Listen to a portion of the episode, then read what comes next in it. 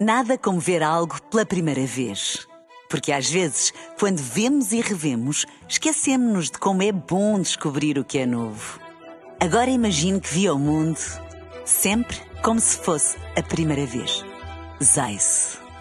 Veja como se fosse a primeira vez. Na rádio, no digital, em podcast. Música para sentir, informação para decidir.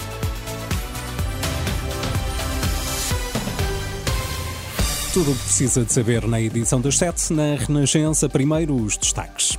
Boa tarde. Eleições diretas no PS. Augusto Santos Silva acredita que o partido vai continuar unido. Já José Luís Carneiro não quer comentar os resultados provisórios. Tribunal do Vaticano condena Cardeal a cinco anos e meio de prisão. Augusto Santos Silva, presidente da Assembleia da República, acredita que depois destas eleições internas o PS vai mudar de liderança, mas não de rumo. Em declarações aos jornalistas no Porto, garantiu ainda unidade entre os socialistas. Unidade. O debate interno terminou eh, anteontem. Eh, a partir desse debate, nós estamos em condições de consolidar a unidade. Portanto, um dos camaradas será hoje eleito secretário-geral, será o secretário-geral de todos e estou certo em incorporar os contributos de todos, porque essa é a tradição do PS. Não vejo que o PS vá mudar de rumo. O PS é o partido que sempre foi, pela Europa. Vai mudar de liderança? Sim, claro, vai mudar de liderança, certamente. Mas seja qual for o candidato vencedor, o rumo do PS manter-se-á. Augusto Santos Silva, que é apoiante da candidatura de José Luís Carneiro, que também já votou esta tarde, foi o último dos três candidatos a votar. José Luís Carneiro fez-lo em Baião.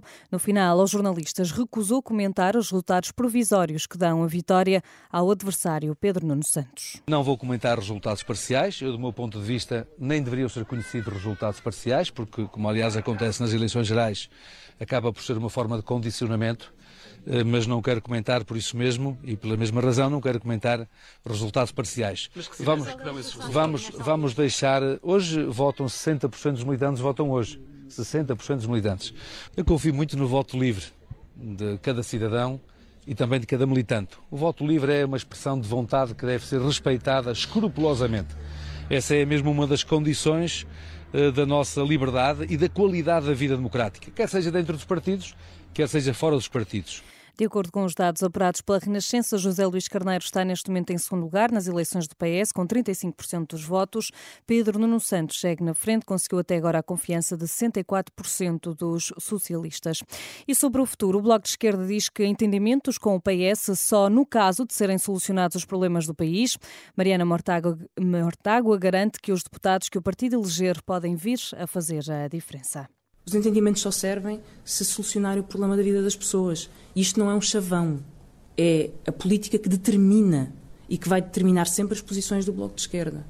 E por isso o que vai determinar o futuro é se existe ou não existe força, e porque isso é determinado pela força que temos e que vamos ter, e os deputados que vamos eleger, e os deputados que vamos eleger, para tomar estas medidas que podem fazer uma diferença no país coordenadora do Bloco de Esquerda, após a reunião da Mesa Nacional, onde foram escolhidos os nomes dos candidatos do partido para as legislativas de março.